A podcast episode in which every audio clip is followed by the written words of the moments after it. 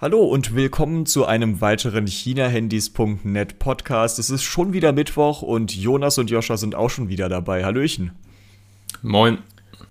Servus, ich freue mich wieder da zu sein und da es in den letzten Wochen ein paar Nachfragen gab. Also wir haben jetzt für die nächsten zwei Termine auch wieder Gäste eingeplant. Ich kündige die jetzt einfach schon mal an. Also einmal ist der Jens mit dabei, da wird Smartwatches unter anderem Thema sein und auch ähm, ferngesteuerte Autos und Taschenlampen.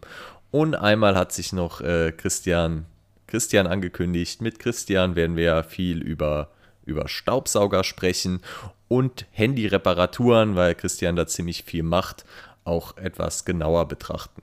Aber ja. was es heute geht, sagt euch jetzt erstmal Benjamin. Genau, wir starten jetzt nämlich mit einer Übersicht über die aktuellen Handyverträge, die wir drei so haben und auch wie das in der Familie aussieht, weil zum Beispiel jetzt bei meinen Eltern, das ist ein sehr unterschiedlicher Vertrag äh, verglichen mit dem, den ich habe. Dann gehen wir über dieses Thema so ein bisschen weiter auf 5G allgemein, also den aktuellen neuen Mobilfunkstandard und gucken, inwiefern sich das aktuell eigentlich lohnt, einen 5G-Vertrag abzuschließen oder ob 4G nicht in einigen Fällen die bessere Option ist, vielleicht auch für die Smartphone-Hersteller. Dann gucken wir weiter, weil Jonas hat gerade das Poco M4 Pro im Test, hat das gerade bei sich zu Hause und äh, da wollen wir ein bisschen drüber quatschen wie es mit diesem Gerät so aussieht und was das eigentlich für die Redmi Note 11 Reihe hier in Europa oder in Deutschland bedeutet. Also ob wir vielleicht ein neues Redmi Note 11 bekommen oder wie genau die Pläne von Xiaomi da sein könnten. Und wir werden dann abschließen mit unseren Wünschen für die Flagship-Smartphones, für die High-End-Geräte im nächsten Jahr, für den nächsten Zyklus quasi. Weil, naja, also wenn man sich so aktuelle High-End-Modelle für viel Geld anguckt, dann kann man sich ja schon auch ein bisschen fragen, was soll da eigentlich noch kommen. Jetzt starten wir aber erst einmal mit den Handyverträgen, wie bereits angekündigt. Und ich würde sagen, Joscha als unser Vertragsexperte würde mich jetzt besonders interessieren, was hast du da für Konditionen? Ja, also es kommt natürlich immer stark darauf an, was man für ein Nutzungsprofil hat, was man dann auch für einen Vertrag sich zulegen sollte. In meinem Fall ist es so, ich bin recht viel unterwegs, ich reise viel auch äh, teilweise innerhalb von Europa und ich kann mich nicht immer aus Erfahrung auf das DSL-Netz verlassen und deswegen habe ich gerne sehr viele Daten zur Verfügung. Und ich bin ein absoluter Fan von diesen äh, Verträgen, wo man sich quasi ein sehr teures Smartphone kauft. Zum Beispiel im Samsung-Shop gibt es das öfter. Hat man vielleicht auch gesehen bei uns auf der Seite. Da kauft man sich dann meinetwegen ein S21 Ultra und kriegt dann einen sehr günstigen Vertrag quasi da hinterher geworfen. Und dann schickt man das Smartphone an so ein Ankaufsportal. Die geben einem direkt, äh, ja, sagen wir mal 85% von dem Geld, das das Ding wert ist, zurück. Und dadurch hat man dann quasi einen sehr günstig querfinanzierten Vertrag. Ich persönlich habe zwei Verträge, die ich mit meiner Partnerin so quasi, weil da eine Multisim-Funktion dabei ist, zu zweit nutze. Das ist einmal ein 120 GB Vertrag von O2. Den habe ich abgeschlossen mit dem Xiaomi Mi 11 Ultra und für den zahle ich legendäre 6 Euro im Monat, wenn ich mich richtig erinnere. Und der zweite Vertrag ist ein 40 GB O2-Vertrag, der kommt noch über den Samsung-Shop.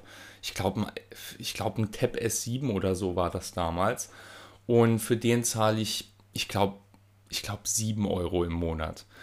Äh, damit habe ich dann genügend Daten, dass selbst wenn ich überhaupt gar kein DSL-Netz habe, äh, ich problemlos das Internet nutzen kann. Im Moment bin ich gerade in Portugal und auch da kann ich dann halt einfach ganz normalen Hotspot nutzen, um mein Internet zu verwenden. Das persönlich ist mein, ja, mein äh, Best-Case-Szenario, darüber freue ich mich sehr. Aber natürlich äh, würde ich jetzt zum Beispiel für meine Eltern oder sowas einen günstigen Drillisch-Vertrag einfach nehmen, ähm, wo man dann, sagen wir mal, einen Euro pro Gigabyte bezahlt und noch eine AllNet-Flat SMS und Telefonie dabei hat. Da gibt es ja auch sehr ja, gute Angebote. Ja. Sag doch mal, was deine, was, was haben denn deine Eltern? Also ich meine, du hast einen voll funktionsfähigen Vertrag mit 5G. Genau. Und deine Eltern? Mm, mein Vater, der nutzt Aldi Talk, aber nur weil er nicht ähm, sich was Neues von mir einrichten lassen möchte. Und meine Mutter. So wie alle, die, die Aldi Talk nutzen, glaube ich. ja, genau. Die haben einfach dieses Vertrauen in Aldi und das kann ich auch verstehen. Und mein Gott, dann zahlt er halt ein paar Euro mehr. Und meine Mutter hat einen Drillisch-Vertrag mit 7 Gigabyte für 7 Euro mit einer Allnet Flatrate. Okay, also aber beides dann ohne 5G, weil ich meine, 5G äh, ist ja in der in ja, die, solchen die haben, Drittanbieterverträgen, ähm, wie sagt man, Discounter-Tarifen noch nicht integriert. Mhm. Genau, die haben aber auch gar kein 5G-Handy. Also meine Mutter hat ein OnePlus, weiß ich nicht, 5 oder so. Mein Vater hat ein Redmi 9, ein Redmi 8. Also äh, beide haben kein 5G-Gerät.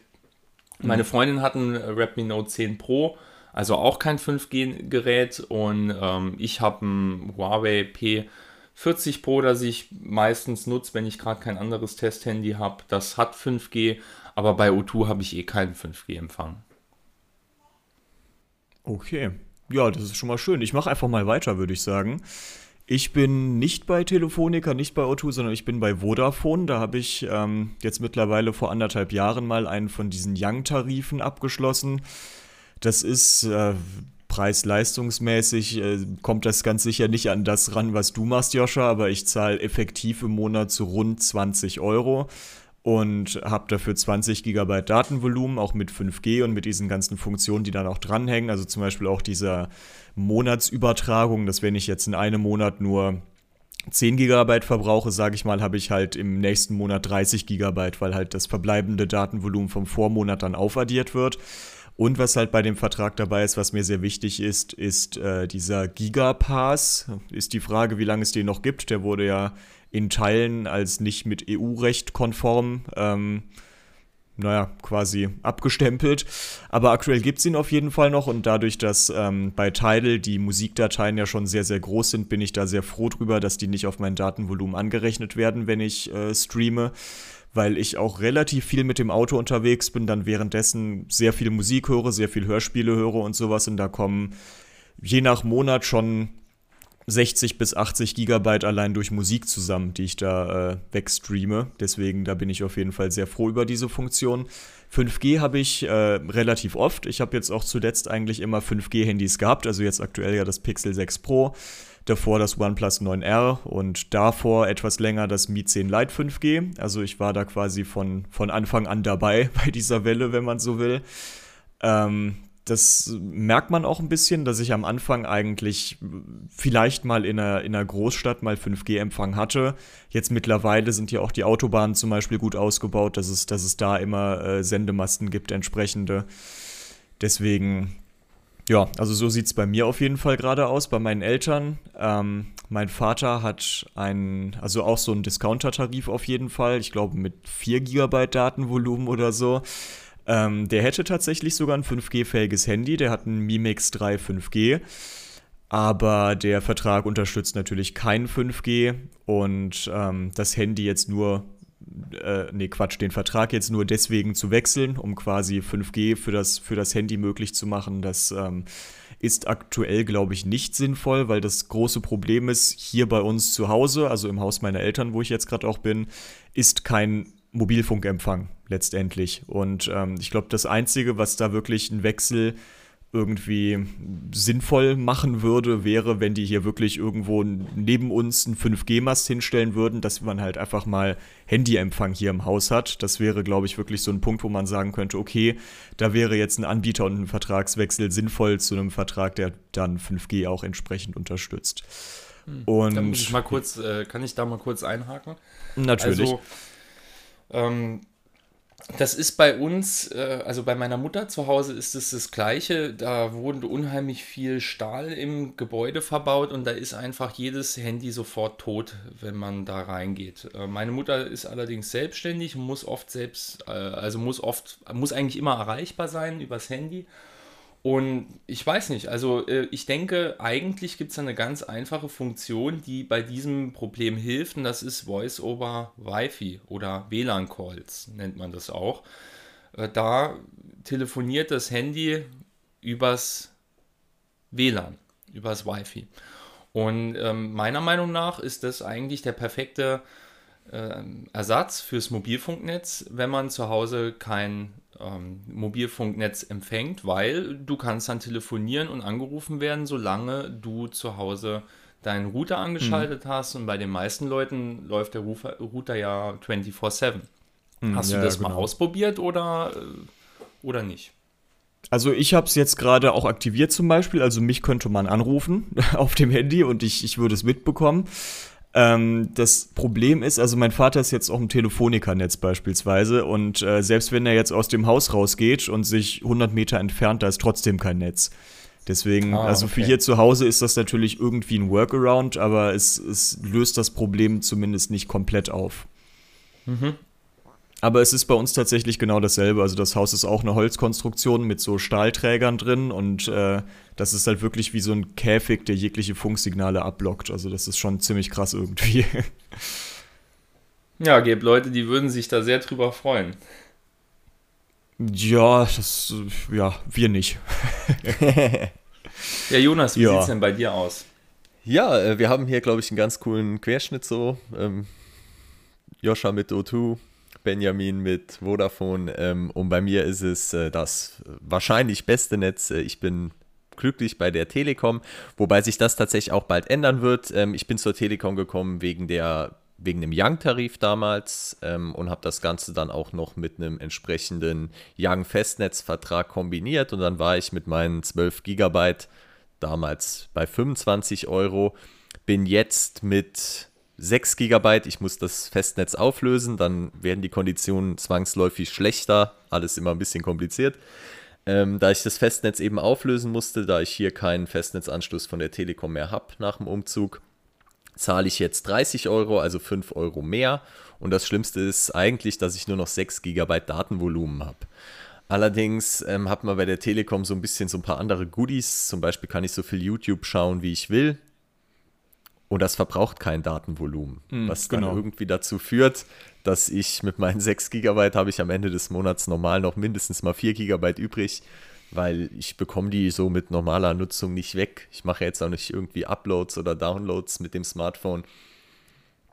Und dadurch, ähm, ja, ja, ist das ja, ziemlich unproblematisch. Wenn ich da kurz reingrätschen kann, das ist bei mir tatsächlich ähnlich. Also die 20 Gigabyte, die ich normales Datenvolumen habe, davon sind auch oft noch 15, 12, 10 oder sowas übrig. Ähm, das, was ich halt wirklich ziehe, ist genau wie bei dir, dann bei mir auch, ähm, bei, bei dir ist dann Stream-On, glaube ich, bei der Telekom, bei mir ist es der Gigapass, genau. genau. Äh, das ist das, was ich dann wirklich fast am meisten nutze. Das Einzige, was halt schade ist bei wenig Datenvolumen, ist auch eigentlich genau die Argumentation von Joscha. Wenn man halt im EU-Ausland unterwegs ist, dann hat man halt auch weniger Datenvolumen zum Roaming quasi zur Verfügung. Und das kann dann teilweise schon etwas knapp werden, vielleicht bei 6 GB, oder? Stimmt, ja, aber man hat ja trotzdem irgendwie, also ich war jetzt gerade ähm, in England, gerade ganz spannendes Thema eigentlich, ja, mhm. EU-Ausland ist äh, interessant. Ähm, falls jemand aktuell nach England reisen will, was auch immer, kann ja sein. Ähm, da kann man aktuell gilt noch diese EU-Roaming-Regel für England. Das heißt, da muss man sich keinen Kopf machen. Ähm, ansonsten läuft es ja so ab, wenn man in Länder reist, die eben nicht Teil der EU sind, kauft man sich am besten einfach direkt vor Ort irgendeine SIM-Karte. Dann ist man am besten aufgestellt. Aber jetzt wieder zurück zu England. Also unabhängig davon, dass ich da ganz normal meine EU-Roaming, also 6 GB zur Verfügung hatte, gab es halt einfach auch fast überall WLAN.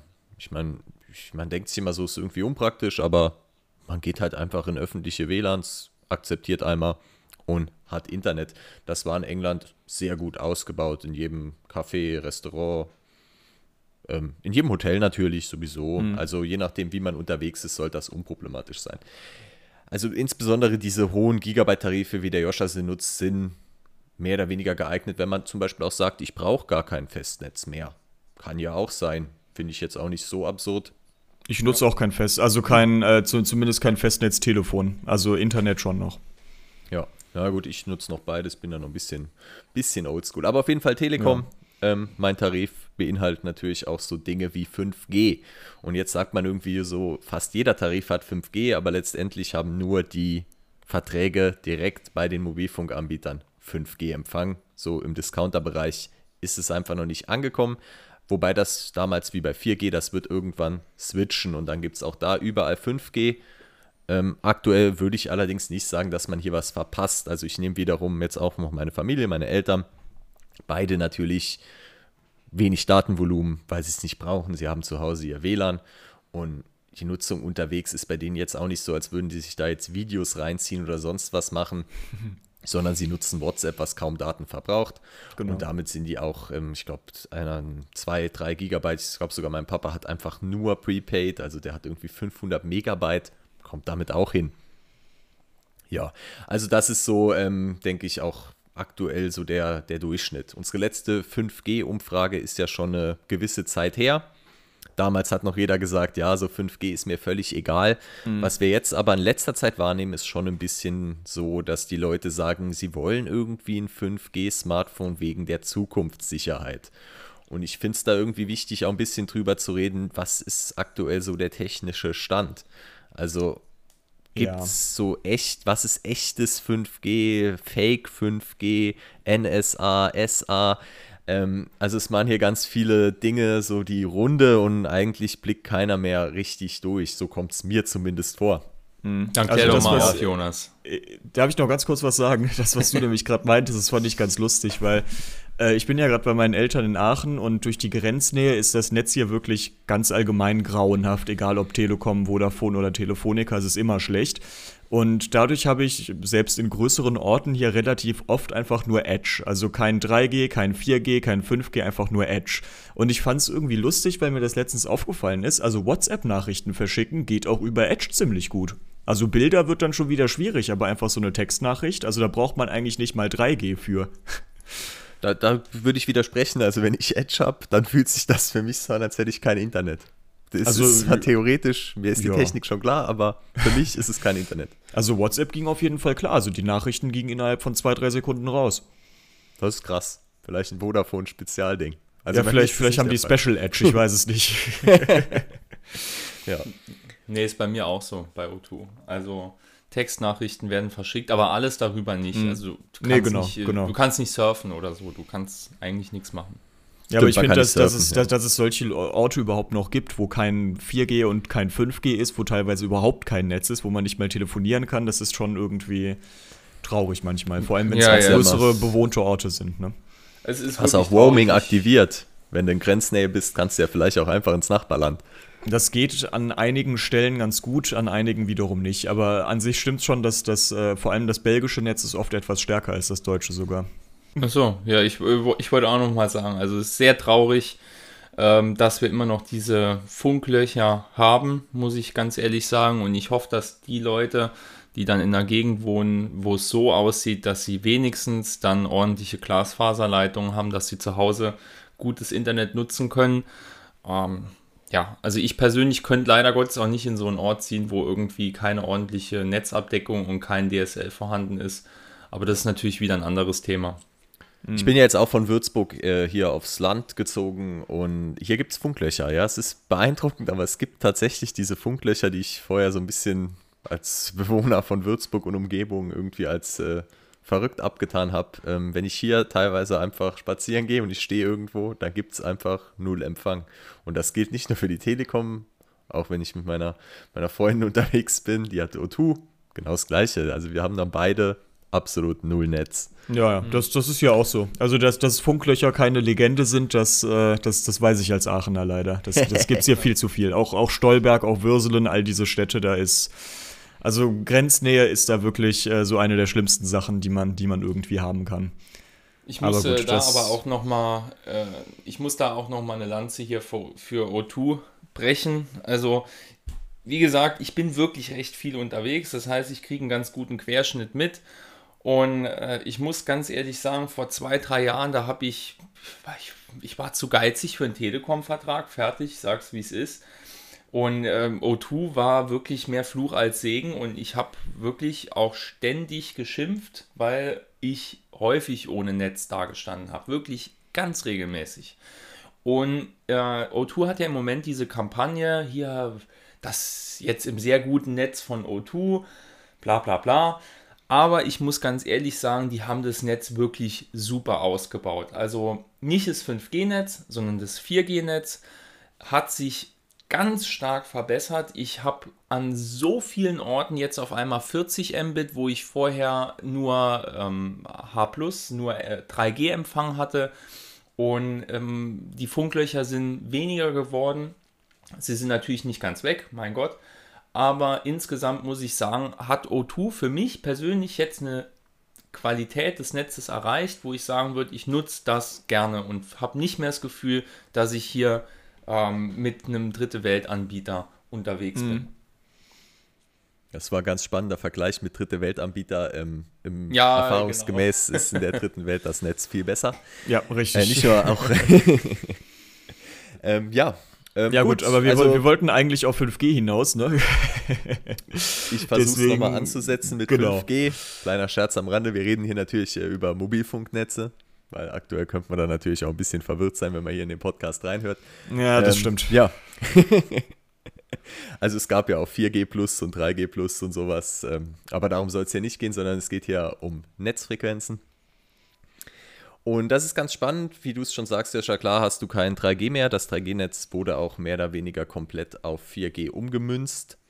Und dieser technische Schritt ist auch bei 4G äh, von 4G zu 5G wird der gemacht. Das nennt sich DSS, Dynamic, Dynamic Spectrum Sharing, was so viel bedeutet, wie dass sich quasi 4G und 5G-Nutzer eine Zelle teilen. Und der Mobilfunkanbieter hat den großen Vorteil, dass er eben nicht ohne Ende Technik eine neue Antenne aufsetzen muss, sondern er setzt sozusagen einfach ein bisschen Technik dazu und schon kann man 5G und 4G nutzen. Das hat einen Vorteil, man bekommt schon höhere Geschwindigkeiten und man kann mehr Frequenzen nutzen mit einer derselben Antenne, was dann eben für mehr Menschen schnelles Internet bedeutet. Also der 4G-Nutzer, der noch ein 4G-Smartphone hat, profitiert auch von demjenigen, der schon im 5G-Netz unterwegs ist in dem Fall. Also ist, ähm, das wird dann quasi die ganze Zeit immer aufgeteilt, je nachdem, wie viele 4G- und 5G-Nutzer gerade zu dieser Antenne Kontakt haben. Andererseits hat es so die klassischen Vorteile wie ganz geringe Latenzzeiten und sowas, was 5G eben bietet, hat man noch nicht. Ähm, aber dieses DSS 5G, sogenanntes Fake 5G, weil es eben kaum Vorteile bietet gegenüber 4G, das kann ich aus meiner Erfahrung sagen, habe ich hier in jedem Dorf ist das natürlich vorhanden, weil eben 4G aufgestockt wird. Und was genau. die Telekom auch macht, unter anderem, ist eben 3G direkt auf 5G ummünzen. Also die benutzen quasi eine alte 3G-Frequenz, den alten Sendemast. Und aus dem wird dann eben auch 5G. Das sieht dann einerseits auf dem Smartphone cool aus und andererseits hat man auch tatsächlich höhere Datenraten. Die Frage, die mir jetzt schon die ganze Zeit auf der Zunge brennt, an euch beide, wenn ihr euch jetzt ein neues Smartphone kaufen würdet, wer für euch sagen wir, Mittelklasse-Smartphone, weil ich meine, im High-End-Bereich kommt man gar nicht drum rum. Wäre für euch 5G kaufentscheidend oder nicht? Also für mich wäre es definitiv nicht kaufentscheidend. Mir wäre es einfach wirklich absolut egal. Ich äh, bin der Meinung, die meisten Leute brauchen es nicht. Selbst ich bräuchte es nicht unbedingt und ich bin schon ein ziemlicher Hardcore-Nutzer. Aber wenn ich mir jetzt so den Querschnitt angucke, also Menschen, die ich kenne. Ich kenne keinen Menschen, der, der 5G braucht ähm, im Moment. Und klar, das mag in drei, vier Jahren anders aussehen, wenn irgendwie wieder andere Anforderungen am Start sind. Aber ich, für, also für mich wäre es schlichtweg gar kein Argument. Ich würde lieber irgendwie, ich, weiß gar nicht, ich würde lieber ein besseres Handy kaufen, das halt 4G hat. Da bin ich äh, hm. relativ strikt dieser Meinung. Ähm, denn ich denke, ja, gut, wenn ich ein High-End-Smartphone kaufe, klar, dann will ich 5G, weil ich einfach alles will, weil ich auch die Kohle dafür hinlege. Aber in der Mittelklasse, da sind so viele andere limitierende Faktoren, wo ich mir dann einfach denke, da ist viel mehr getan, äh, wenn das Handy in dem und dem Punkt mehr drauf hat, als wenn es sich theoretisch mit einem 5G-Netz verbinden kann, das in Deutschland noch lange nicht den Standard hat, dass es wirklich meine Nutzungserfahrung verbessern könnte. Ja, ich, ich glaube, dass das Problem ist halt auch ein bisschen, wir bilden, was unsere Smartphone-Neuanschaffungen anbetrifft, jetzt ja auch nicht unbedingt einen Querschnitt der Gesellschaft ab. Also dadurch, dass wir ja sehr oft Testgeräte hier haben, ähm, kommen wir ja eigentlich gar nicht wirklich in die Versuchung, dass wir jetzt sagen, okay, ich kaufe mir jetzt ein Smartphone und dann behalte ich das für vier Jahre. Also das, also ich mache es zumindest nicht. Ich glaube, ihr beiden genauso wenig. Ich glaube, wenn jemand, also zum Beispiel eine Bekannte von meiner Mutter, die hat mich letztens gefragt, was sie sich für ein Handy kaufen soll. Und die hat jetzt zuletzt irgendein Samsung Galaxy gehabt, das, ich habe das mal nachgeguckt, von 2015 war. Also die hat jetzt letztlich dann wirklich sechs Jahre dasselbe Handy benutzt. Und wenn ich von jetzt an versuche in meiner Glaskugel irgendwie sechs Jahre in die Zukunft zu schauen, dann glaube ich schon, dass in sechs Jahren 5G ein Thema sein wird, das wichtig ist. Und dass wir irgendwann an dem Punkt sind, wo es genauso wird, dass dann 4G der quasi, also der quasi Standard geworden ist und 3G quasi das Auslaufmodell und so wird das mit 5G und 4G auch kommen. Deswegen, wenn ich halt wirklich so weit in die Zukunft gucken möchte und ein Handy für mehrere Jahre benutzen will, dann glaube ich schon, dass ich darauf achten würde, dass selbst wenn es ein Mittelklassegerät ist, das 5G unterstützt wird. Also ich, würde ich, meine, ich würde da mal eine Frage an Jonas stellen, weil der sich mit dem Thema am besten auskennt. Ähm, so wie ich es jetzt äh, in meinem Kopf habe, ist es so, dass 5G für eine richtige 5G-Netzabdeckung eigentlich eine sehr hoch, äh, also eine sehr hohe Anzahl an Sendemasten benötigt. Mhm, genau. Und, das ist korrekt, äh, genau. Genau, und daher gehe ich persönlich eigentlich nicht davon aus, dass 5G äh, in naher Zukunft das 4G-Netz ersetzen wird, weil das 4G-Netz doch einfach auch die Aufgabe erfüllt, die auch notwendig ist, ähm, zu sagen, hier, wir haben einen Ort, so und so, da leben ein paar hundert Einwohner, ein paar tausend Einwohner und da pflanzen wir jetzt mal drei, vier Masten hin und dann ist der ganze Ort abgedeckt, sei es mit LTE-Bahn 20. Und soweit ich weiß, geht das mit 5G nicht. Und ich sehe es jetzt nicht so, dass wir äh, auf einmal die fünffache Anzahl an Sendemasten in Deutschland aufbauen werden. Das ist jetzt meine Einschätzung ja, pure, äh, also ich, ich weiß es nicht. Deswegen würde ich dich gerne fragen, Jonas, weil du dich damit. Ja, das ist äh, ja dieses Standalone und Non-Standalone-Thema. Also aktuell rüstet man ja quasi 4G auf 5G auf, hauptsächlich um auf der Breite die Abdeckung zu kriegen. Neue Sendemasten für 5G sind eher selten, also die dann quasi wirklich in den hohen Frequenzen, weil 5G die echten Vorteile und die absurd hohen Datenraten kommen eben erst ähm, bei Band 78 zum Beispiel. Und das ist auch der große 5G-Vorteil. Du hast erstmal viel, viel mehr Frequenzen.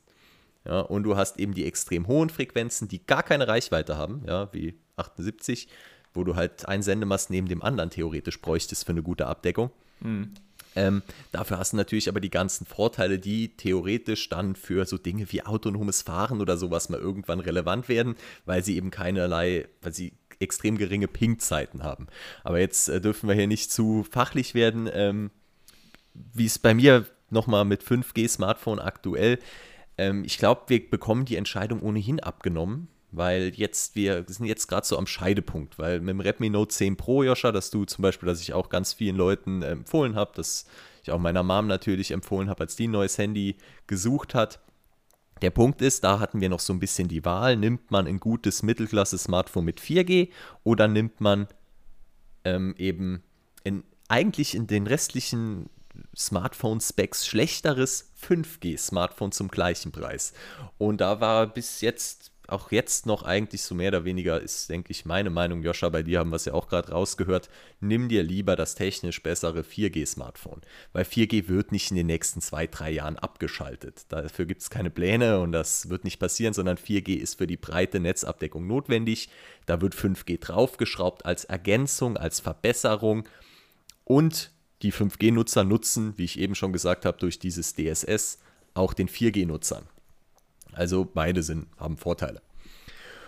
Und jetzt entwickelt sich aber, glaube ich, so, dass wir das eh bekommen. Also es kommt einfach dazu. Es wird zwar immer noch ein bisschen mit geworben, aber wenn wir uns jetzt auch die Low-Budget-Lasse anschauen, 4G, 4G-Smartphones verschwinden. 5G ist Standard. Xiaomi macht schon länger mehr 5G-Smartphones als 4G-Smartphones.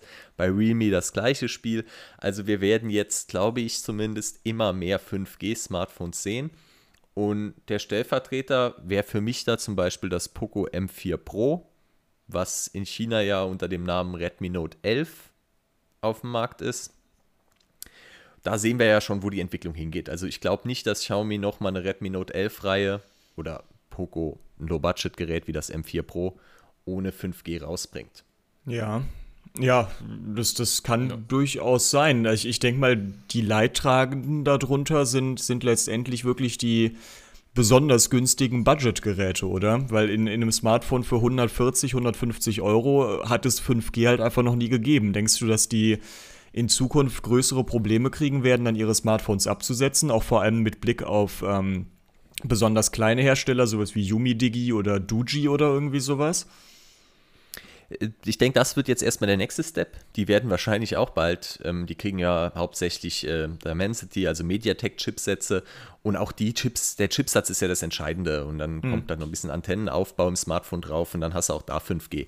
Also auch Outdoor-Smartphones gab es ja schon mit 5G und das mhm. wird jetzt genauso kommen. Also ich sehe das auch kostentechnisch nicht so relevant.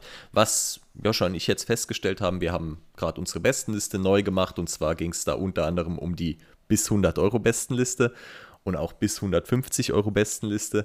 Und was man da natürlich ganz klar gesehen hat, ist, dass es da wahrscheinlich auch wegen 5G, weil 5G wird immer preislich höher angesetzt von den Herstellern, kaum noch Geräte gibt. Also ich mache es gerade am Poco-Beispiel fest, weil es eben gerade ein aktuelles Gerät ist. Das Poco M3 damals war so der 100 Euro Killer. Ja, also für 100 Euro hat es natürlich 4G-Netz, logisch. Und und auch unter 100 Euro ist das gefallen, hat sich verkauft wie warme Semmel, weil es einfach ein Standard-Smartphone war. Man konnte damit so die Basics, die Normalsterblicher mit seinem Smartphone macht, einfach erledigen mit ein bisschen Geduld. Und das nächste Gerät war dann schon ein M3 Pro. Da hat man schon diesen 5G-Druck gespürt und da war 5G drin und das ist eigentlich nie unter 150 Euro gegangen. Also das der relevanteste Unterschied ist dem Gerät, die Kamera war genauso wie beim M3, kaum Unterschiede, Display, kein Unterschied, aber 5G-Empfang und damit effektive 50 Euro mehr. Also das ist ja schon ein extremer Preisaufschlag, insbesondere für so ein Low-Budget-Gerät. Mhm. Und das gleiche sehen wir jetzt auch beim M4 Pro, das nochmal einen Schritt höher geht. Also es geht wirklich Richtung 200 Euro und ist kameratechnisch mit einem normalen Mittelklasse-Gerät wie dem Redmi Note 10 Pro nicht zu vergleichen. Beim Display kein AMOLED, eigentlich auch nicht zu vergleichen mit einem Note 10 Pro. Also was da so mit dem 5G-Aufpreis noch mitschwingt, ist wirklich enorm. Und da hoffe ich wirklich drauf, dass das eine Redmi Note 11 Serie, wenn sie denn kommt, Ende des Jahres oder Anfang nächsten Jahres, hm. dass die eben 5G so als Nebenbeiprodukt bringt. Weil ich finde es nicht gut, dass die Hersteller 5G in den Vordergrund drängen. Sie nennen ihre Geräte ja auch so. Ja, die nennen es irgendwie, ich glaube, es heißt sogar Poco M4 Pro 5G ist der offizielle Name. Auf der Verpackung ist 12 mal 5G steht da drauf. Ja, mhm. 12 mal steht da. Verrückt. Ja, das, das, das bei, bei, beim, bei, bei meinem Pixel zum Beispiel stand es, glaube ich, gar nicht drauf. Also die haben da ein bisschen die sind da etwas dezenter unterwegs, aber es stimmt schon. Also bei, bei, es war ja sogar beim äh, Mi 10 Lite, nee, beim Mi 11 Lite gab es ja sogar ein Mi 11 Lite 5G und ein Mi 11 Lite 4G. Also dann gab es quasi nochmal diese Abstufung. Also genau, dieses, ja. dass, dass, dass sich wirklich so quasi das ganze Marketing äh, um den Mobilfunkstandard dreht, den das Gerät unterstützt, das ist halt schon irgendwie auch ein bisschen lächerlich, finde ich. Ja, ja Und gerade so eine also, Low-Budget-Sache einfach. Genau, genau ich finde also, es genau. gerade bei den Low-Budget-Dingern, also mein Gott, wirklich, da hast du dann die Leute, die laufen hier rum äh, mit einem Prepaid-Anbieter äh, von Penny Mobile und zahlen 3 Euro für 500 Megabyte 4G-Netz und äh, kriegen dann das Poco M3 Pro 5G. Ja, äh, der ein 5G-Vertrag ist auch, weiß ich nicht, also ist auch gar nicht so das typische, das, was derjenige dann überhaupt nutzen würde, der so ein Handy sich kauft, ja, weil der nimmt sich einen günstigen Trillish-Vertrag oder einen Prepaid-Vertrag, hat definitiv kein 5G, aber äh, kriegt dann so ein Handy, wo ihm schon im Namen suggeriert wird, dass jetzt 5G das Tolle an diesem Gerät ist. Aber okay, muss ja, jetzt wobei man, mal kurz Wobei man da natürlich noch sehen muss, äh, dass es noch viele andere Länder als Deutschland gibt, wo 5G deutlich stärker ausgebaut ist und äh, quasi in jedem Vertrag, der angeboten wird, bereits inklusive ist. Da macht es dann natürlich auch Sinn, ein ja. Budget-Smartphone mit 5G zu kaufen, weil es halt einfach ja. die beste Option ist. Ja, ja, ja finde ich aber auch nicht. Also auch da sind auch das Redmi Note 11 was ja in China ein günstiges 5G-Smartphone ist letztendlich, ja, da wird das nicht mehr so beworben, ich glaube aber doch, es heißt sogar in China Redmi Note 11 5G. Auch da ist der 5G-Beinamen dabei. Ähm, aber auch da, für, beim Low-Budget-Gerät, wie der Joscha schon sagt, für die, den geplanten Einsatzzweck ist, solange das keine Abschaltung des 4G-Netzes bevorsteht, die noch in weiter Ferne liegt, ist das völlig okay. Ja, ja an, an, so an dem Punkt, an dem Punkt ist eigentlich sogar die Frage. Also bei 3G war ja immer das Problem, dass man über 3G nicht telefonieren kann. Und deswegen immer auf 2G gewechselt wurde, wenn Telefonanrufe über das Mobilfunknetz getätigt wurden. 4G hat dann ja Voice over LTE, also Telefonate über 4G sind möglich. Ist das bei 5G auch der Fall?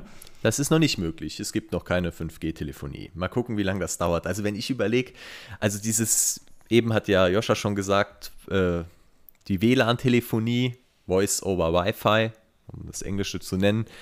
Ähm, wir geben es ja mittlerweile immer mit an in jedem Test, ob es eben unterstützt wird oder nicht. Aber auch das war wirklich ein weiter Weg, der sich erst so in den letzten drei Jahren äh, etabliert hat, weil da irgendwelche Einstellungen äh, vorgesehen sind, die der Hersteller mit den Netzanbietern machen muss. Also es gibt sogar Fälle, da geht, da geht das Feature mit äh, O2 mit dem Smartphone, aber bei der Telekom nicht oder geht dann bei Vodafone nicht. Ähm, dann gibt es Netzanbieter, die unterstützen das gar nicht. Also vor allem manche Discounter haben dann zum Beispiel kein, keine WLAN-Telefonie. Also das ist ähm, auch da wieder ein sehr kompliziertes Feld und man muss da wirklich irgendwie aufpassen, welches Handy, welchen Vertrag hat man. Echt nervig. Und das Telefonieren über LTE, dafür gilt das Gleiche. Also auch da sind bestimmte Einstellungen im Smartphone notwendig. Ähm, wir haben jetzt den Weg langsam hinter uns und endlich fast alle Smartphones, fast alle Verträge sind jetzt mit den beiden Features ausgestattet. Und bis das mit 5G soweit ist, also das, da sind wir nicht mal am Anfang. Also da gibt es mhm. noch keine, ich glaube, theoretisch wäre es möglich zu telefonieren, ähm, aber die Technik dahinter ist noch lange nicht so weit. Also aktuell ist, wenn du telefonierst, springst du immer ins 4G-Netz. Oder sogar ins Edge-Netz. Das wird auch nicht abgeschaltet. Also und das nee, 2G-Netz bleibt ja abgeschaltet. Das, das, ist ja 100% Abdeckung, angeblich, außer dass ich hier Ja, ich wollte gerade sagen, also es ist angeblich 100%. Ich, ich, ja. ja, aber weit auf jeden Fall. Mit Abstand am besten. Ja, definitiv, definitiv. Ja, ja, interessant auf jeden Fall. Ähm, ich ich würde sagen, damit können wir eigentlich das Thema auch schon fast so ein bisschen abschließen, oder? Ja, gerne. Ja, ich ja, meine, es war ja jetzt so ein bisschen Low Budget, Smartphones, 5G sie werden teurer jetzt erstmal und wir brauchen diesen Switch, dass 5G nicht mehr diese Bedeutung hat. Dass man halt einfach. Ja, aber die, die, dieser Switch wird kommen. Das war ja bei 4G letztlich genau dasselbe, oder nicht? Genau. Plötzlich hatten ja. auch alle Verträge 4G. Genau. Was ja auch irgendwie lustig ist. Ich kann mich so an diesen Punkt nicht mehr genau erinnern. Aber bei 4G war die Entwicklung genauso. So alle, erst hatten es nur die Premium-Verträge, hatten den tollen 4G-Empfang, der wirklich auch eine enorme Steigerung war. Vielleicht das auch nochmal zum Abschluss. Das war ja damals von 3G auf 4G, das war ja ein Weltunterschied. Das war einfach Wahnsinn. Und der Unterschied bei 4G zu 5G, was wir aktuell mit einem Smartphone machen, ist die Nutzung, es bringt halt auch keinen wirklichen Vorteil. Sagen wir, hm. wie es ist. Ja, bisher ist das in der Tat noch so. Das stimmt. Ja. Ja, interessant. Ja, wir haben auch schon das Poco M4 Pro ein bisschen angesprochen, auch damit verbunden die Redmi Note 11-Reihe in China. Jonas, du meintest eben schon, wenn es eine Redmi Note 11-Reihe für Deutschland geben wird, denkst du, es wird eine kommen? Ja, also der Punkt ist ja erstmal mit dem Poco M4 Pro hat uns quasi die Xiaomi-Untermarke das Redmi Note 11 weggenommen. Das kann jetzt eigentlich nicht mehr kommen, weil es ist eins zu eins identisch mit dem chinesischen Redmi Note 11. Dann haben wir noch das Redmi Note 11 Pro ausstehend, dass das deutlich spannendere Gerät ist. Jetzt wiederum die Frage, Nimmt das jetzt vielleicht auch Poco in Beschlag? Kommt das vielleicht unter der Redmi-Marke? Also ich gehe aktuell wirklich davon aus, dass wir völlig neue Redmi Note 11 Geräte bekommen, weil ich meine, dieses Jahr gab es vier Redmi Note 10 Geräte und jetzt ist nur ein Redmi Note 11 Gerät übrig, wenn man sich den chinesischen Markt anschaut. Also ich gehe davon ja, das, aus, wir kriegen nächstes Jahr. Da. Also sind schon noch zwei übrig. Ja, das Pro Plus ist da, aber das hatten wir ja schon im Podcast zuvor. Also das Pro Plus hat halt eine schnellere Ladegeschwindigkeit. Ja, also ja. ob das jetzt so wirklich ein anderes Modell ist, wenn man sich jetzt die Redmi Note ja, 10 Modelle anschaut, die hatten schon deutlichere Unterschiede. Mhm. Ja, also ich äh, gehe aktuell davon aus, dass wir nächstes Jahr wieder eine sehr umfangreiche, wenn das mit den Chips so hinhaut, ja. Redmi Note 11 Reihe kriegen und vielleicht auch wirklich eine Redmi Note 11 Reihe eben mit Snapdragon-Prozessoren, mit Snap mit Snapdragon Mittelklasse-Chips. Da gibt es auch schon so ein paar Leaks zu, nichts Weltbewegendes, aber ich kann verstehen, warum man sich das überlegt, weil es doch immer besser ankommt. Es ist einfach noch so, Xiaomi will hier mit der Redmi Note 11 Reihe wieder einen Hit landen und die Snapdragon-Prozessoren kommen, auch wenn es eigentlich Quatsch ist mittlerweile, hatten wir ja auch schon zum Thema, kommen mhm. einfach immer noch besser an bei der breiten Masse. Es dauert halt einfach, bis MediaTek wirklich akzeptiert ist. In China ist es anders, ja. Redmi Note 11 und 11 Pro laufen beide mit einem Dimensity und das haben alle möglichen Verkaufsrekorde wieder eingestellt. Ja. Ja. Interessante Einschätzung. Also du würdest sagen, wir bekommen ganz andere Modelle als die Chinesen.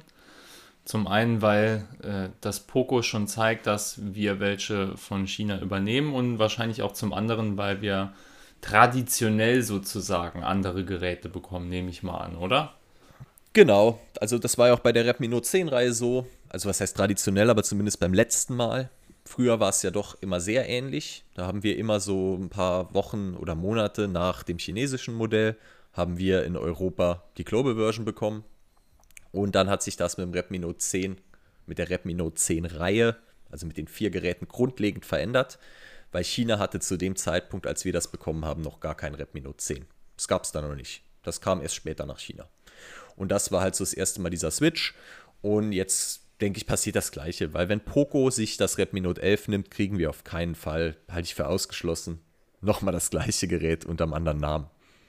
Nee, das, hm. das glaube ich auch nicht. Ja, das, das also wobei es gab ja jetzt, äh, wir hatten doch jetzt Poco-Geräte, die den gleichen Namen haben wie ein Redmi-Gerät und eigentlich nahezu identisch waren, ne? Muss man auch sagen. Aber gut. Ja, aber jetzt aber, welche denn? Naja, ich, das Redmi 9T und das Poco, was war das, M2 Pro zum Beispiel? Ne, Poco M3 war das, oder? Redmi Poco 9T M3, genau. Poco M3. Ja. ja. stimmt, da unten hatten wir es wirklich, ja. Nur in der Mittelklasse ja. hatten wir es nicht. Mhm. Ja, stimmt. Genau. Und eigentlich wäre das ja dann stellvertretend. Ja, Möglichkeit besteht, wobei wir ja bei Redmi Note jetzt aktuell noch sind. Und noch nicht die Redmi-Reihe. Ja, es ist ja, letztlich es ja auch, es ist, es ist ja schon fast die, die, also was Verkaufszahlen anbetrifft, so die Serie von Xiaomi, die am meisten Prestige irgendwie auch hat äh, auf dem internationalen Markt. Und ich glaube, Klar haben die auch ihre Flagship-Geräte hier in Deutschland, aber ich gehe mal stark davon aus, dass sich die Redmi Note-Modelle am besten verkaufen.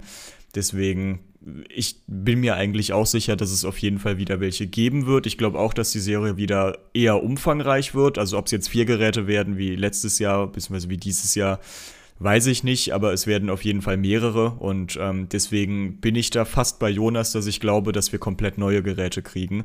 So ein bisschen im Stil wie mit dem Mi 10 Lite 5G damals, dass ähm, plötzlich aus dem Nichts quasi eine Global Version von einem Gerät bekommt, äh, kommt, das es in, in China gar nicht gegeben hat. Und ich, so stelle ich mir das jetzt bei den Redmi Note 11 Geräten tatsächlich auch vor. Ja, wie gesagt, bleibt ähm, auf jeden Fall spannend in der Mittelklasse, was ich gerade noch um auf eben nochmal einzugehen, ich glaube, die werden alle 5G haben, da kommen wir nicht mehr mhm. drum rum, ja, was ja auch, auch, gut so ist. Ähm, und ich hoffe einfach, dass sie sich preislich nicht nach oben bewegen. Obwohl sie 5G haben. Also ich glaube, es kommt einfach mit. Das wäre meine Hoffnung. Mhm. Und die andere Mittelklasse, ja, dann werden sich die Konkurrenten daran orientieren. Xiaomi ist ja immer bislang sehr, sehr früh dran gewesen also sie haben so ein bisschen auch mit dem Redmi Note 10 Pro dieses Jahr so die Mittelklasse geprägt und gestartet. Und was sie auch natürlich gestartet haben, war damals die Flagships. Ähm, jetzt Xiaomi Mi 11 noch, letzten Dezember.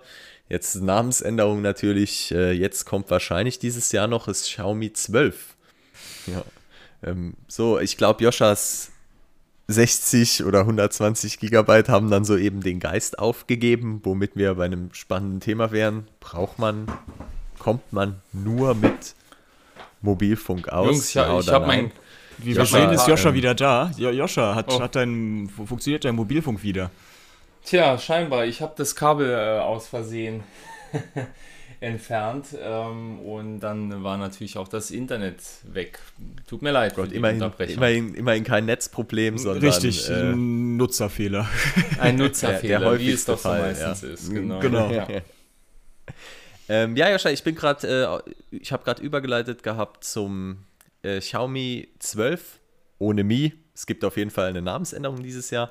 Und letztes Jahr hat Xiaomi ja mit dem Mi 11 die Flagship-Ära eingeleitet, also ein neuer Snapdragon ist drin und eigentlich sonst nichts. Oder wie ist deine, was, was erwartest du aktuell vom Xiaomi 12? Lassen wir mal Pro und Ultra, die definitiv auch kommen werden, erstmal weg.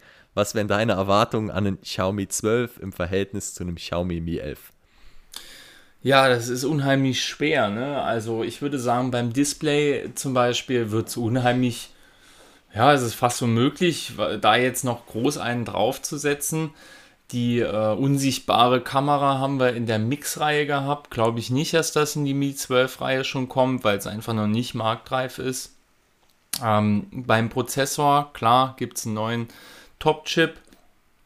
Wird der eine Verbesserung spürbar mitbringen? Nein, wird er definitiv nicht machen, würde ich jetzt mal sagen.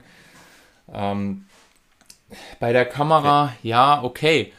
Es wäre beim Mi 11 mit seinem 108 Megapixel Sensor schon ein Segen, wenn man dann halt hier so einen Sensor wie den GN1 von Samsung einsetzen würde, den wir jetzt im Mi 11 Pro gesehen haben für, die, für das normale Mi 12. Das wäre auf jeden Fall mal eine schöne Sache.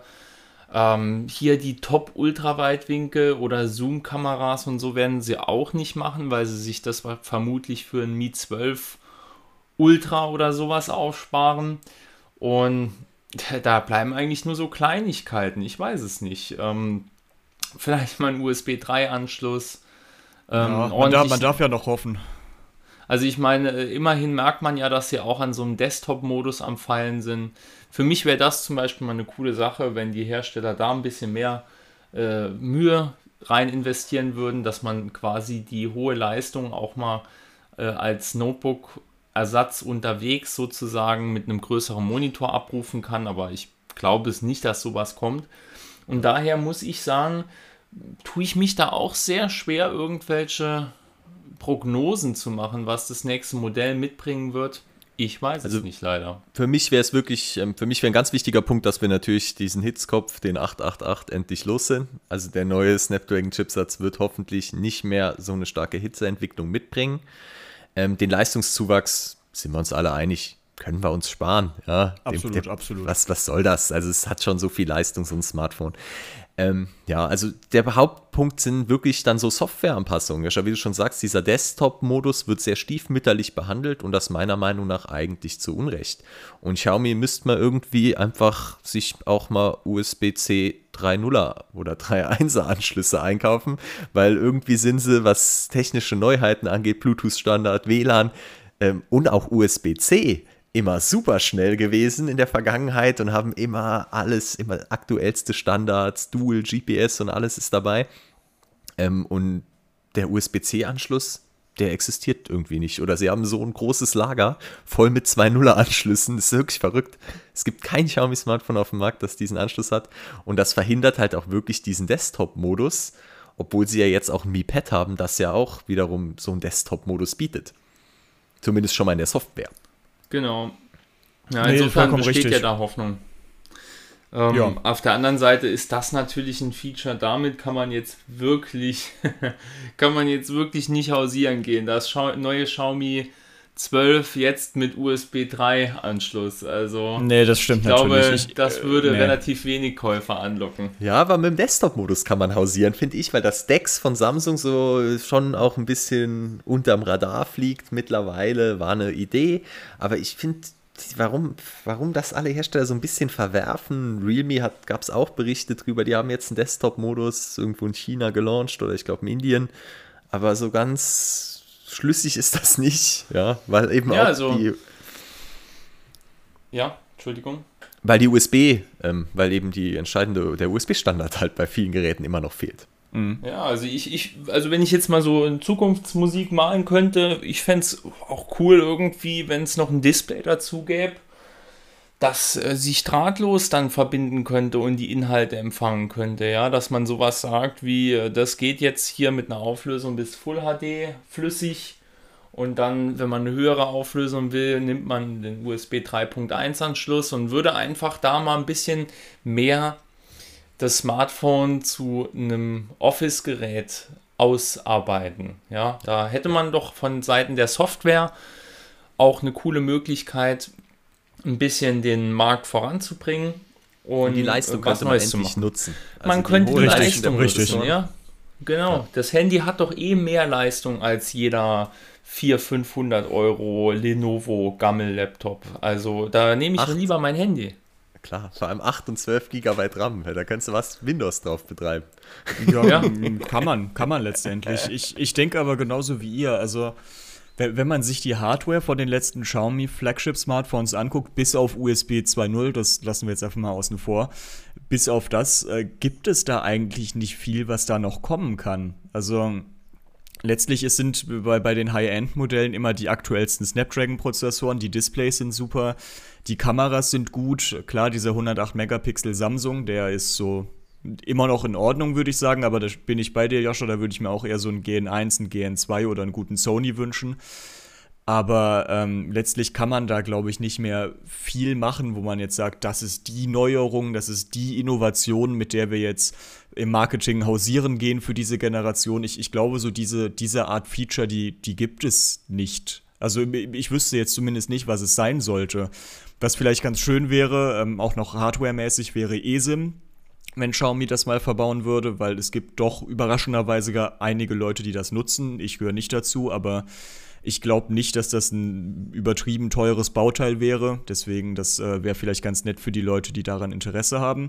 Aber ansonsten würde mir bei der Hardware nichts mehr einfallen. Deswegen, auch wenn ich mich mit dieser Äußerung jedes Mal unbeliebt mache, sind wir halt an dem Punkt, wo ich dann sage, Xiaomi-Smartphones, die Hardware ist total geil, würde ich mir sofort kaufen. Die Software macht dem Ganzen einen Strich durch die Rechnung. Und ich glaube, da ist dann Potenzial, ähm, wirklich Sachen zu überarbeiten, neue Features einzuführen, aber auch alte Features mal so anzupassen, dass sie funktionieren.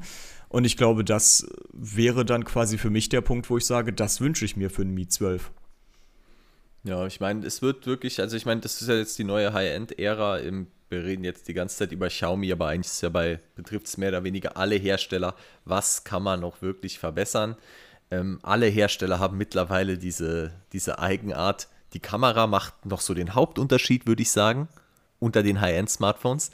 Aber jeder Hersteller bringt halt drei Versionen raus, um genau das rauszustellen. Und wenn wir jetzt beim Basic-Modell bleiben, schneidet man sich ins eigene Fleisch, sei es jetzt Samsung, Xiaomi, Apple, wenn man im Basismodell schon die beste Kamera verbaut, sozusagen, was wir uns ja irgendwie wünschen hier gerade, ähm, hat man nichts mehr, womit man eben die, die besseren Modelle verkauft. Ja, aber ist, ist, denn eher nicht, so- ist denn nicht die Frage eher, ob es nicht irgendwie auch ein bisschen, naja, äh, skurril ist, dass es von einem Flagship-Smartphone ein Basismodell, ein Pro-Modell und ein Ultra-Modell gibt? Also, ja, super, weil, super weil, skurril ist das, ja. weil, weil vor, also wenn, wenn wir jetzt mal drei, vier Jahre zurückgucken oder von mir aus vier, fünf Jahre, da gab es halt das eine Flagship, da gab es dann halt ein Samsung Galaxy S7 und von mir aus noch ein S7 Edge, die sich technisch sehr ähnlich waren. Und da gab es keine Preisunterschiede von 500, 600, 700 Euro zwischen dem Basis-Flagship und einem Ultra-Flagship. Also ist, ist das nicht eigentlich das Problem? Ja, ist halt eine was gute Möglichkeit, Geld zu verdienen, ne? Würde ich jetzt mal sagen. Ja, aber das ist mir ja egal. Also Die, die ich als will Kunde ja, ist das egal, ja. ja, ich will ja nur das bestmögliche Smartphone zu einem vernünftigen Preis haben. Ja, weil ich meine, der Punkt ist ja, solange die Hauptkamera ja halbwegs ordentlich ist, ist es ja okay. Ja, Ja, weil ja, ähm, stimmt. wenn du dieses viele Geld ist halt wirklich für dann die Leute, für die Einsatzzwecke, die halt sagen, ich will halt einen geilen Zoom. Ja. Ja. Wenn man es mal gemacht hat und wenn man wirklich irgendwie viel Fotos macht, geil. Ja, ich will bei Videoaufnahmen zwischen allen Sensoren frei switchen. Der Joscha mit seinen Reisevlogs, die er gerne dreht, geile Sache. Er wird's nie, er wird immer zum Pro Plus Modell greifen, weil nur das eben diese Möglichkeiten bietet. Ähm, da, der Herst die Hersteller machen das insofern ja schon gut, weil ich meine, die finanzieren ja auch uns Otto-Normalnutzer. Ja, weil warum soll man jetzt wirklich in einem Basismodell ähm, da diesen ganzen Spaß einbauen, den eigentlich kaum jemand je anfassen würde? Ja, gut, das, das, stimmt äh, natürlich, das ja. Rezept, das Rezept lautet eigentlich, stell drei Modelle vor, suggeriere jedem, dass er sich das teuerste Modell kaufen muss, mach in das teuerste Modell ein paar Features rein, die die wirklichen Technik-Nerds, nenne ich sie jetzt mal, wertschätzen können. Die machen dann auch noch Propaganda für das teuerste Modell und die anderen Leute kaufen sich, ein paar Leute kaufen sich dann die Standardversion und damit ist man natürlich auch zufrieden. So, ich würde mal sagen, so läuft das. Also, keine Ahnung, ich habe es ja jetzt mal live mitverfolgt beim iPhone, ähm, weil ich das äh, erstmalig jetzt getestet habe. Und äh, da ist es natürlich auch so, das Pro Max Modell oder das Pro-Modell wird halt von Apple schon zutreffend dann als Pro-Modell beschrieben, ja, weil es eben ein paar Pro-Features hat, ja. Aber, aber das hat wenigstens wirklich welche. Ja, genau, es hat welche. Also die Namensgebung ist auf jeden Fall nachvollziehbar. Es ist schon okay. Genau. Ja, und, das finde ich in dem ähm, Fall halt auch. Das ist natürlich okay, aber jetzt geh mal zu Apple-Fans und sag denen, dass du das iPhone also ein iPhone 13 hat medial gar keine Aufmerksamkeit im Vergleich. Wenn ich mhm. mir YouTuber angucke, wenn ich mir Technikblogs angucke, diese die App, Mac 9 to 5, Apple hier, Apple da, es ist immer das Pro-Modell. Ja, gut, das, das äh, Problem äh, ist, glaube ich, dass diese Technikblogs und auch äh, diese Technik-YouTube-Kanäle und was auch immer, diese, diese Angebote werden halt letztlich von Technik-Nerds, wie du schon gesagt hast, betrieben, ja, die genau. sich dann entsprechend auch für das technisch spannendste Modell interessieren. Dass das nicht das abbildet, was die meisten Leute tatsächlich brauchen, das ist halt schade. Ja, das ist halt aber auch ein Teil vom Marketing. Aber insofern, ja. vielleicht sollte man jetzt doch nicht zu weit abweichen, obwohl äh, ja, ich das jetzt selbst gewesen bin mit meinem Gedanken hier. Aber insofern ist es doch schwierig äh, vorherzusehen, was jetzt in einem Xiaomi Mi 12, Xiaomi 12 kommen wird.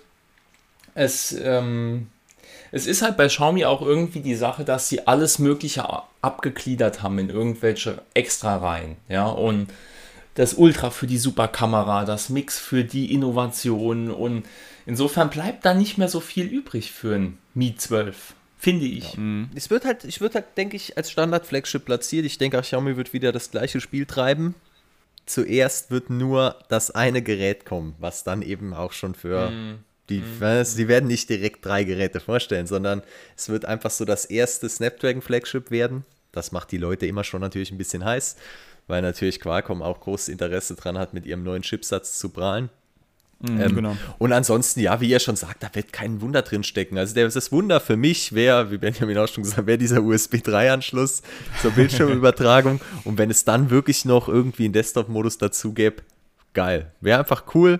Und mhm. ansonsten, klar, die Kamera besser als beim Mi 11 die Kamera machen, ist jetzt auch nicht die Herausforderung, weil eben der 108 Megapixel Sensor damals im Mi 11 jetzt keine Bäume mehr ausreißen konnte. Ja, das werden sie auch machen, also sonst fallen sie ja auf die Schnauze. Also das, das äh, ja, letztlich ist ja das der Punkt, was immer von Generation zu Generation besser geworden ist und das wird jetzt auch nicht plötzlich aufhören, glaube ich. Dann kommt noch die Ladegeschwindigkeit, wo man natürlich weit vorne ist. Es kommen Premium-Features wie Wireless Charging, denke ich, wird auch wieder, Xiaomi baut ja auch ähm, Zubehörartikel da ohne Ende aus.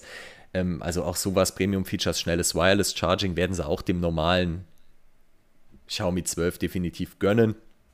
Ähm, Akkulaufzeit ist Xiaomi eh ziemlich stark, also auch selbst mm, bei genau. Flagships merkt man es. Ich meine, Benjamin, du hast gerade das Google Phone äh, 9 Pro, das ist halt von der Akkulaufzeit einfach ja, schwieriger. Ja, Definitiv, ja. ja. Das ist schwierig. Also die fetten ja, Akkus, Dafür hat es halt andere Vorteile. Deswegen, das, ja, das sowieso, ist natürlich sowieso. Ab Abwägungssache, ne? Klar, aber ich meine jetzt nur, dass bei der Akkulaufzeit bei Xiaomi auch die Luft nach oben, dadurch, dass sie eben schon gut ist, nicht wirklich mm. gegeben ist. Mm, auf jeden Fall. Und bei Ladegeschwindigkeit ja sowieso, also da sind sie marktführend. Also da, da wüsste ich jetzt auch nicht, was da groß noch kommen sollte. Ja, deswegen, also es wird auf jeden Fall spannend. Dann gibt es natürlich auch Premium-Materialien, klar, Keramik, mhm. aber haut mal Keramik schon raus bei einem normalen Xiaomi 12? Ich würde sagen, nein, weil man ah, da, fehlt halt da, die Steigerung. Da würde ich mir tatsächlich sogar noch was wünschen, nämlich ein paar mehr Farben. Also so, so spannende Farben irgendwie. Also so ein, so ein keine Ahnung, ein weißes Mi 12 oder ein pinkes Mi 12 oder so. Kennt ihr noch diese, diesen Rot-Pink-Mischton vom Redmi Note 7 damals? Das fand ich zum Beispiel auch total geil. Ja. Oder so, du hast so recht, ein, ja. so, so ein Aquamarin, finde ich cool. Joscha hat sich auch schon bei mir beschwert, dass die Smartphones langweiliger wurden. Auch diese, wer hat das noch eingeführt? Huawei damals, ich weiß es gar nicht mehr. Diese ja, die Farben, Farben Twilight. Gelungen. Genau, Twilight-Farben sind leider verschwunden. Also wir sind auch schon ein bisschen verrückt, denn wir wünschen uns auch irgendwie wieder so die alten Sachen zurück. Aber es ist ja eigentlich auch der Verlauf. Also es ist ja nicht so, als wäre das jetzt absurd, ja. Die Notch war irgendwie auch schon mal weg und jeder hatte eine Pop-Up-Kamera und dann kam sie wieder zurück. Ähm, Ja, es ist schon skurril manchmal. Ja, also das wird auf jeden Fall spannend und ja, Xiaomi, warum ja. Xiaomi jetzt? Xiaomi wird als erstes, so sieht es aktuell aus, das sagen auch die ganzen Gerüchte, als erstes wieder ein Flagship-Smartphone für das nächste Jahr vorstellen und dann geht es auch schon los. Genau. Spannend bleibt ja. der Prozessor, wieder große Hitzeentwicklung oder nicht. Aber nächstes Jahr gibt es auf jeden Fall wieder einen Haufen frische Flagships und wahrscheinlich angesichts des Snapdragon 888 würde ich sogar sagen, nächstes Jahr ist wieder ein bisschen besseres Jahr für wirklich das High-End-Flagship-Smartphone zu kaufen. Zumindest wenn die Lieferbarkeit gegeben ist. Das wird dann natürlich nochmal so eine Frage. Ähm, was mich in dem Zusammenhang noch interessieren würde, wenn ihr beide jetzt nicht äh, regelmäßig Smartphones testen würdet, sondern einfach ein ganz normaler Endkunde wärt, würdet ihr euch überhaupt ein Flagship-Smartphone kaufen? Ähm, also, ich glaube, ich habe eben schon ein bisschen von Joscha gesprochen. Ich glaube, der Joscha wird sich auf jeden Fall eins kaufen, weil er eben diese Kamera und Bilder macht. Und auch mir persönlich wäre die Hauptkamera sehr wichtig. Ich nenne auch einfach das Smartphone frei raus. Ich würde mir ein Xiaomi L, äh, Mi 11 Pro kaufen, aktuell für knapp 600 Euro aus China. Würde mir da erstmal eine Xiaomi EU drauf machen. Gegebenenfalls auch irgendeine andere ROM und Software, die eben von der Community optimiert wird, als Custom-ROM-Fan. Root für mich auch klar Grundvoraussetzung, weil man eben bestimmte Dinge dann einstellen kann, wie man sie braucht. Und wenn ich wirklich ein Hauptsmartphone hätte, würde ich da auch hobbymäßig sehr viel Zeit rein investieren, das zu modifizieren. Und damit wäre ähm, mir eine, eine extrem gute Hardware-Basis schon immer wichtig. Hm, okay, bei dir, Joscha? Ja. Ja, ich würde sagen, äh, der Jonas hat es schon vorweggenommen. Ich würde dann auch, also ich würde auch gucken, Wahrscheinlich würde ich nicht zur aktuellen Generation greifen, weil man dann einfach sehr viel äh, Geld äh, drauflegt dafür, dass man das neueste Gerät hätte. Ähm, und dann würde ich auch, auch gucken, dass ich die Software ein bisschen modifizieren kann und äh, würde mir dann aber auch ein, ein, ein teures High-End-Gerät der letzten Generation kaufen. Ich meine, ähm, wie cool ist es, wenn du ein Mi 10 Ultra hast zum Beispiel. Ja, es gab es dann teilweise auch mal ein bisschen günstiger. Ähm, das würde ich mir zum Beispiel kaufen. Oder ein Oppo Find X2 Pro wäre auch ein cooles Gerät. Oder wenn man es halt wirklich ganz günstig mag, hier das, was ich ja auch äh, dann teilweise nutze, ist hier so ein Huawei P40 Pro. Wenn man da mutig genug ist, sich mit dem Google-Fiasko und der nachträglichen Play Store-Installation rumzuschlagen. Das wären so Geräte, die würde ich mir dann anschaffen. Ähm, und ich würde auch viel Wert auf die sekundären Sensoren legen, ähm, einfach weil ich gern Videos aufnehme, so von Familie und äh, Freunden und das wäre es mir dann schon wert. Ja, aber ich meine, das kann jeder für sich entscheiden. Ja, aber ich meine die Preisgrenze auch wieder, also weil ich jetzt auch gerade, also 500, 600 Euro 500 wären bei mir Euro, auch genau. das Schmerzding. Ja, also wie ja, Joscha schon ja. sagt, wenn es dann ein Flagship der alten Generation wird, würde ich das nehmen. Es macht auch nicht den großen Unterschied. Ganz genau, ja. So 500 Euro, da würde ich sagen, ja, das kann ich noch ausgeben. Ich gucke jeden Tag ein, zwei Stunden auf das Display drauf. Aber äh, hier die 1000 Euro Geräte da, das würde ich nicht mitmachen. Es ist mir auch mit dem Sturz ist es mir nicht wert. Wenn das Ding hinfällt bei 1000 Euro, ja. keine Ahnung, dann wäre ich so sauer. Mhm, ja. Gut, ja, dann haben wir das Thema jetzt auch abgehakt. Flagship-Smartphones, so ein bisschen mit dem Xiaomi 12, das jetzt sehr bald wahrscheinlich schon erscheinen wird als Aufhänger.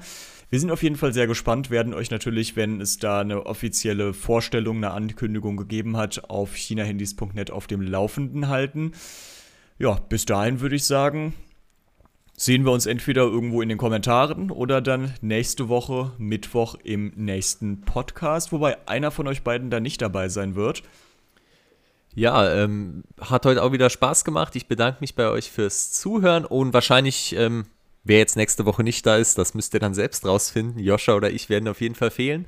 Und ihr dürft Jens begrüßen, der mit euch über Smartwatches, RC-Autos und Taschenlampen quatschen will. Ganz genau. Also, hat mir auch äh, Spaß gemacht mit euch und vielen Dank auch für die Zuhörer, fürs Zuhören. Ich freue mich auf den nächsten Podcast. Macht's gut. Bis dahin. Ciao. Servus.